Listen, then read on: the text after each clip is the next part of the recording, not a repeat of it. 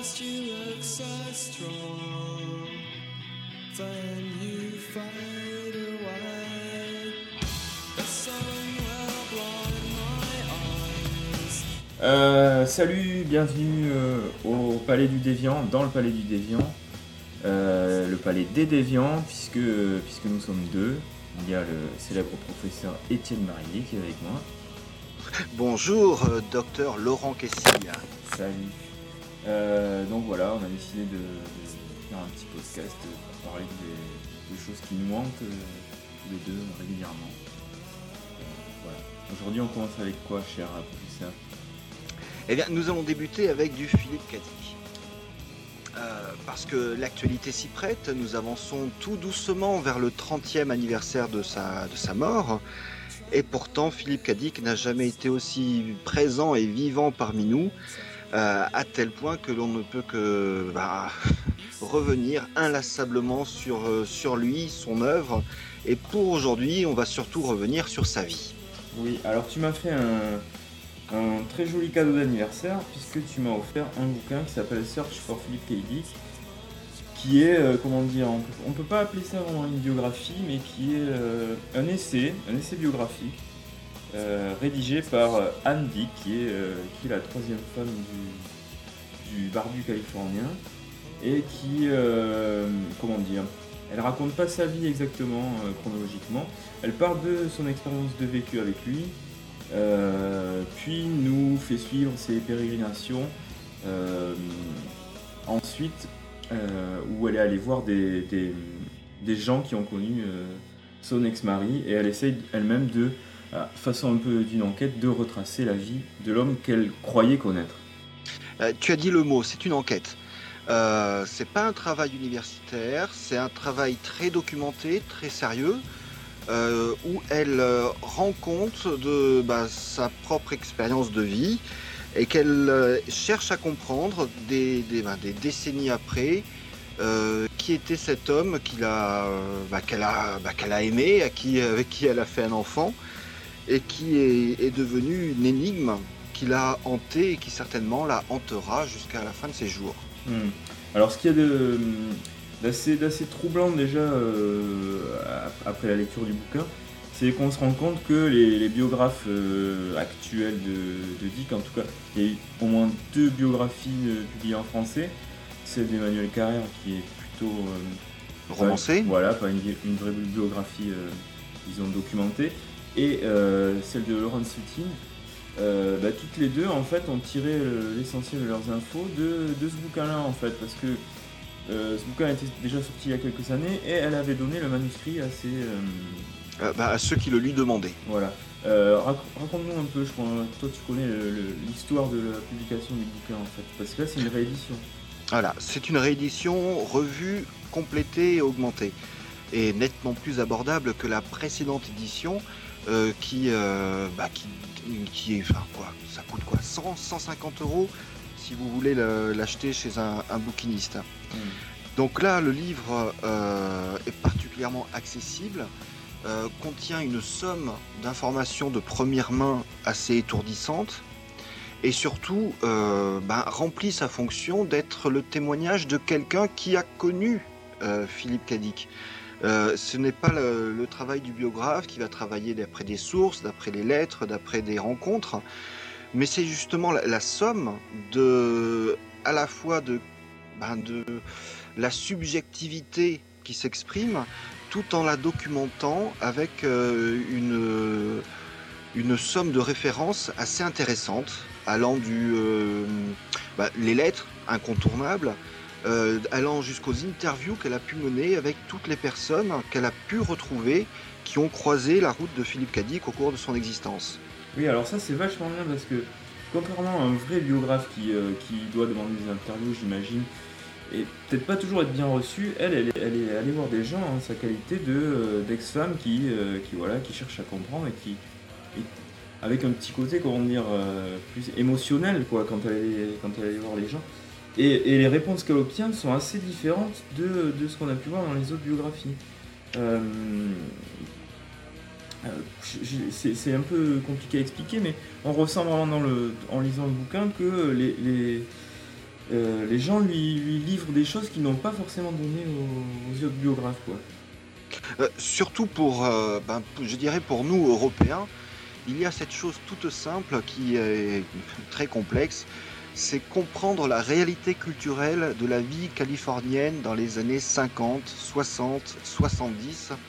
Euh, on a beaucoup de stéréotypes et euh, elle restitue une part de la réalité de cette époque, euh, que ce soit le fait d'aller faire les courses, le prix des choses, euh, les activités sociales Hmm. quantité de choses que ben euh, qu'on ignore parce que nous ne sommes pas assez cultivés et qu'on n'a pas trouvé encore la, la source qui nous permettrait de- d'appréhender euh, tout, ce, tout ce petit milieu finalement euh, qui est fondamental dans l'œuvre de Philippe Cadic. Hmm. Bon, c'est vrai qu'on a des trucs euh, assez terre à terre dans le bouquin. On a, on a, on a la vie quotidienne quand il, euh, il vivait à Point euh, Station, c'est ça le... Mhm. Ouais, ouais. Et, et, euh, en même temps, on a, on a des, des, petits, des petits points de vue sur euh, des, des choses qu'on ignorait. Euh, moi, je savais pas, par exemple, toutes les interactions de, de, de Dick avec euh, le milieu de la SF ou même le milieu de la poésie à Berkeley. Sutine en parlait un petit peu, mais, euh, mais voilà, quand, quand Andy va voir la femme précédente de Dick vers la fin du bouquin, et qu'elle nous raconte son, son deuxième mariage, quoi. Là, vraiment, on apprend beaucoup de choses sur le plan Mm. littéraire.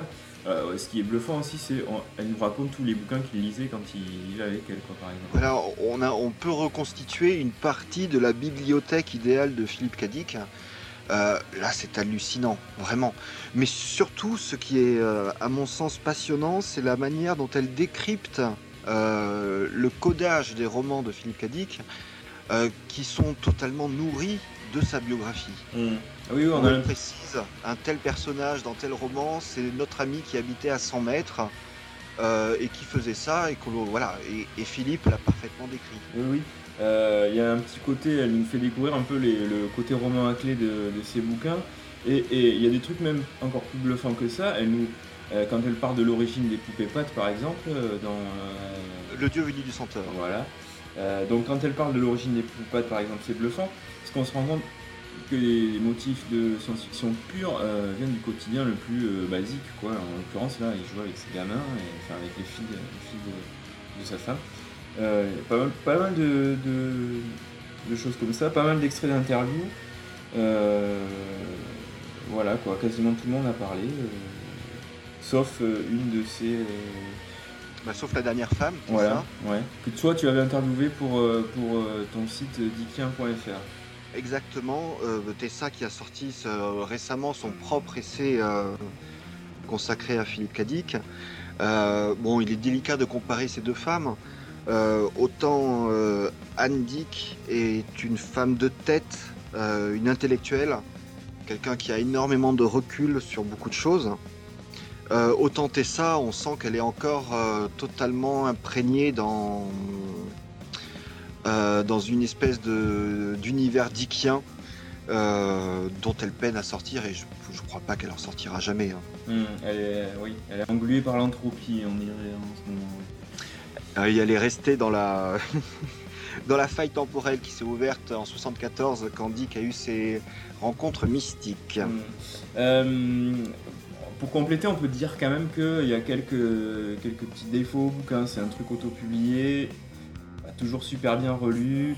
Euh, Il y a des erreurs factuelles euh, qui, pourraient être drôles mais qui ne sont pas vraiment. Euh, Il il y en a assez souvent. Par. Un exemple, euh, elle parle de la visite de Dick à Metz, elle, donne l'année 79 comme date ou, un truc plus rigolo. euh, elle, euh, parle, à la fin, elle parle des films qui ont été tirés de, l'œuvre de Dick et, euh, et elle parle de Paycheck qui est soi-disant réalisé par Ang Lee. Je crois qu'elle confond juste deux chinois puisque c'est euh, non voilà donc euh, je sais pas si, si c'est un bouquin qui ah, si les gens qui ont aimé le Sutine je pense que c'est un bon complément en fait voilà Euh, c'est plutôt- oui, c'est le livre, comme tu le disais tout à l'heure, qui est derrière le Sutine. Hum, voilà oui oui c'est le le, le- le- le- comment on dit le, le plan enfin pas le plan le, le- Bah, la matrice. Le spectre, voilà, le spectre derrière le. Euh, et surtout, euh, disons que ce, ce livre a comme énorme mérite, euh, comme, dit- enfin, comme l'indique son titre, hein, c'est à la recherche de, de Philippe Cadic. Donc de, de- de donner des clés, d'ouvrir des portes, mais surtout de ne pas le fermer dans une espèce de posture euh, qui assècherait le personnage et l'œuvre. Hum. Oui, euh, c'est un, truc qui a été souvent euh, euh, dit à, propos de l'homme, pas de l'auteur, de l'homme, euh, que c'était quelqu'un qui, face à ses différents interlocuteurs, arrivait à, être différent et qui correspondait aux attentes des gens avec qui il parlait, par exemple. Et là, on a l'impression que c'est un peu pareil, à chaque, chaque différente femme, il devenait l'homme que, un petit peu que ces femmes euh, rêvaient d'avoir. Euh, Ça marchait jamais très longtemps, mais... mais voilà, on voit qu'il y avait plusieurs, euh, plusieurs hommes en un seul, quoi. Et que c'était vraiment, vraiment très, très marqué, puisque suivant les différents témoignages, euh, on, a vraiment l'impression qu'il y a plusieurs personnes. Donc la complexité du personnage est bien rendue. Mais bon, le- il faut le dire, ça ne s'adresse bien sûr qu'à une minorité de lecteurs fanatiques euh, qui euh, seront plus qu'heureux de trouver leur euh, dose supplémentaire d'informations sur Philippe Cadic. Voilà. Pas, mal de, pas mal de photos inédites, c'est sympa. et le tout n'est pas traduit, évidemment. hein. C'est- quelque chose qu'on peut commander, on mettra le lien sur le site. sur le site. Bon, c'est auto-publié. C'est vraiment quelque chose qui est, euh, je pense, important pour elle de transmettre, de transmettre aux gens. Euh, quelque part, hein, c'est tout, c'est un acte d'amour, encore et toujours. Hmm, oui. Euh, pour compléter la lecture du bouquin, on peut, on peut, on peut ajouter qu'il y a sur YouTube un documentaire visionnable. Il a, il a été mis en ligne par ses, par ses producteurs, donc il va pas être effacé de sitôt, je pense pas. Euh, qui s'appelle euh, C'est pas à la recherche de Dick, c'est. Alors je sais plus, mais il est. Il est euh, il est en anglais aussi et on voit la majorité des protagonistes qui sont dans le bouquin d'Andic se, se retrouvent dans, le, dans ce documentaire qui est, qui est plutôt, plutôt très bien fait. Et il y en avait déjà deux ou trois documentaires, je pense, sur Dick. C'est, sans doute le meilleur à mes yeux, non Tu crois pas Euh, Andy qui a participé à l'élaboration du documentaire euh, en tant que, euh, on va dire, érudit de service. Donc on pense que l'équipe de tournage a pu avoir accès à ses contacts et à son carnet d'adresses. Il y a ça aussi qu'on lit aussi en, en- en- en- en suivant le bouquin, on se rend compte que euh, la plupart des contacts des autres biographes proviennent de Andy. C'est assez marrant, c'est elle qui a vraiment fait les recherches et qui a refilé euh, les contacts aux autres biographes. euh, voilà. Et il y a une autre biographie alors qui est sortie, qui devrait sortir, je sais pas, d'un auteur australien dont elle parle, qui s'appelle Daryl Mason, je crois. Oui, il y travaille depuis plusieurs années. Mhm. Euh, le projet avance très très très très lentement. Euh, il avait été annoncé, il a été bon, euh, il n'est toujours pas sorti. Euh, on peut espérer que ce soit une, un texte bon, d'universitaire, de qualité universitaire, Mhm. ce qui apporterait encore ben, voilà, un, un regard supplémentaire. Je ne crois pas qu'un jour la bibliographie, enfin la bibliographie, le lapsus, la biographie définitive sur Philippe Cadic sortira. Mhm. Oui, et puis plus le temps avance, voilà, plus, plus ça devient compliqué. euh, voilà. Les témoins, les témoins commencent à vieillir avec leurs souvenirs, et puis, euh, et puis ils meurent aussi. euh. Mais bon, je pense qu'avec ces- ces- ce- le bouquin, le documentaire, on peut avoir un bon aperçu de, de la complexité du personnage, et, voilà, à réserver évidemment aux, fans de l'œuvre. Je pense qu'il vaut quand même mieux commencer par lire les bouquins. Nouvelle au roman de Dick avant de- d'aller commencer à s'intéresser à ça. Oui, parce que euh, sincèrement, le euh, Dick devient de plus en plus intéressant à mesure que l'on entre dans l'univers des livres. Et euh, la boucle est bouclée. Il mettait tellement de lui-même dans ses livres que ben, petit à petit, on a de plus en plus l'impression d'être dans un territoire familier Mhm. et euh, d'avoir euh, une voix euh, particulière qui s'adresse à nous. Euh, il est certain que les gens qui aiment Philippe Cadic, voilà, il l'aime plus qu'il ne le lise. Hum, hum, hum. C'est vrai, c'est vrai, il y a une espèce de, de, de- pas de complicité, comment dire, de proximité entre l'écrivain et ses lecteurs, je pense, qu'on partage et que bien d'autres avec nous. Bien évidemment. Et tu peux comparer cela avec euh, quantité de bah, d'artistes ou de- d'auteurs, d'acteurs, de musiciens que tu apprécies. Eh bien, euh, encore une fois, euh, il y en a peu avec qui tu es totalement en empathie. Mhm. C'est vrai, c'est vrai, c'est vrai. Et en même temps, plus, plus, on découvre des choses sur l'homme, plus je me dis que je- peut-être pas eu envie de, passer du temps avec lui, quoi, que ça devait être un petit peu insupportable de vivre avec, avec quelqu'un. Euh, le lot des, des génies, euh, là encore, euh, peut-être difficile. Euh, euh, oui, passer, enfin, euh, vivre avec lui, non, mais passer un bon super moment, certainement. Mm, oui, oui, voilà. Oui. Ce qui me fait dire aussi qu'on on doit connaître des génies, alors tous les deux. Euh, tant qu'on est dans l'actualité d'Iken, on peut dire, euh, enfin, quand même saluer la réédition de Radio Libre Albumut. Mhm. Euh, dans une, euh, une édition dirigée par euh, Gilles Goulet Oui. chez Lune d'encre. Supervisé, on peut dire, par, par Gilles Goulet. De main de maître. hein, Voilà. ça- on mettra d'ailleurs aussi le, le lien vers son, son site de- sur Philippe Cadic en français qui complète bien le tien. C'est plutôt le tien qui complète le sien puisque lui c'est un peu la base et toi tu es un peu sur les nouveautés, on peut dire que c'est ça, sur Oh, l'actualité. Euh, et voilà, donc Gilles qui est un des experts aussi français sur, euh, sur Geek et euh, qui a supervisé cette nouvelle édition de Radio Libre Albumus qui, qui prépare la sortie d'un film l'année prochaine peut-être. Il est en post-production depuis plus d'un an. C'est un film, un tout tout tout petit budget, un film indépendant qui a des arguments de poids. hein, donc l'adaptation de Radio Libre Albumut avec euh, Alanis Morissette dans le rôle de Sylvia. Et avec, euh, alors je ne sais pas son nom, mais c'est ça qui est très intéressant, euh, une actrice qui fait partie des vedettes de la série Twilight. Ah d'accord, bien. Donc je pense que quand le film va sortir, il va avoir une presse adolescente assez considérable. Hmm. Donc il va, il va y avoir des adolescents qui vont sortir dégoûtés de, de pas mal de cinéma. Il n'y a pas de vampire torse nu dans ce film Hmm. Mais bon, euh, oui, je sais, je sais pas si c'est un vrai argument de vente. Je pense que le, le, le- le mal de, de Twilight aurait été plus un argument de vente. Le public me paraît plus féminin. Voilà. Et euh, pour euh, compléter ce que tu disais tout à l'heure, hein, le documentaire s'appelle La vérité avant-dernière au sujet de Philippe Cadic, hein, The Penultimate Truth à bout de Philippe Cadic. Alright, c'est ça, c'est exactement ça. On mettra le lien aussi en plusieurs parties sur YouTube. Voilà, on, a, on a fait que parler de choses euh, pas traduites et pas sous-titrées, mais voilà, il y a le bouquin, le bouquin euh, Radio Libre Album, c'est traduit par euh, c'est pas tra- et il est pas traduit, il est traduit par euh, Emmanuel pardon, euh, supervisé par Gilles Goulet. Et, euh, et donc voilà, c'est bien traduit. Il y a quand même un petit peu de bouquin en français à se mettre sous la dent. Bon, mais voilà, euh, professeur, c'est tout pour aujourd'hui. euh. Ben oui, je vous remercie docteur, c'est une première, donc euh, on va certainement s'améliorer et devenir euh, beau et intelligent dans les prochaines émissions. Mhm, c'est- même sûr.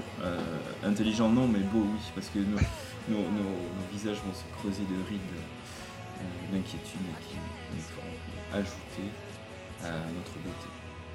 Fort bien. On se quitte en écoutant euh, Philippe Cadic parler euh, sur un vieil enregistrement euh, euh, fait pour une autre émission de radio euh, aux États-Unis qui s'appelait Hour 25. Hein? Et puis, euh, et puis après, on se passe un petit morceau euh, qui s'appelle euh, Philippe Cadic in the Pet Store Section of Walmart. Qu'est-ce qu'on dit? Ah ben sans problème. Voilà. Et puis, euh, ben, à bientôt. À bientôt. Salut approximately September 17th, 1977. I'm Philip K. Dick. This is my speech. The title of it is If You Find This World Bad, You Should See Some of the Others. May I tell you how much I appreciate your asking me to share some of my ideas with you? A novelist carries with him constantly what most women carry in large purses much that is useless, a few absolutely essential items, and then, for good measure, a great number of things which fall in between. But the novelist does not transport them physically because his trove of possessions is mental. Now and then he adds a new and entirely useless idea. Now and then he reluctantly cleans out the trash, the obviously worthless ideas, and with a few sentimental tears sheds them. Once in a great while, however, he happens by chance onto a thoroughly stunning idea, new to him, which he hopes will turn out to be new to everyone else. It is this final category which dignifies his existence. But such truly priceless ideas, perhaps during his entire lifetime he may at best acquire only a meager few. But that is enough. He has through them justified his existence to himself and to his God. An odd aspect of these rare, extraordinarily valuable ideas, which puzzles me, is their mystifying cloak of, shall I say, the obvious. By that I mean once the idea has emerged or appeared or been born, however it is that new ideas pass over into being, the novelist says to himself, but of course, why didn't I realize that years ago? But note the word realize. It is the key word. He has come across something new which at the same time was there somewhere all the time. In truth, it simply surfaced. It always was. He did not invent it or even find it. In a very real sense, it found him. And, and this is a little frightening to contemplate, he has not invented it, but on the contrary, it invented him. It is as if the idea created him for its purposes. I think this is why we discover a startling phenomenon of great renown, that quite often in history a great new idea strikes a number of researchers or thinkers at exactly the same time, all of them oblivious to their compeers. Its time has come, we say about the idea, and so dismiss, as if we had explained it, something I consider quite important, our recognition that in a certain literal sense, ideas are alive. What does this mean to say that an idea or a thought is literally alive, and that it seizes on men here and there and makes use of them to actualize itself into the stream of human history? Perhaps the pre-Socratic philosophers were correct. The cosmos is one vast living entity which thinks. It may in fact do nothing but think. In that case, either what we call the universe is merely a form or disguise which it takes, or it somehow is the universe, some variation on this pantheistic view my favorite being that it cunningly mimics the world of the many, the phenomenal world which we experience daily, and we remain none the wiser.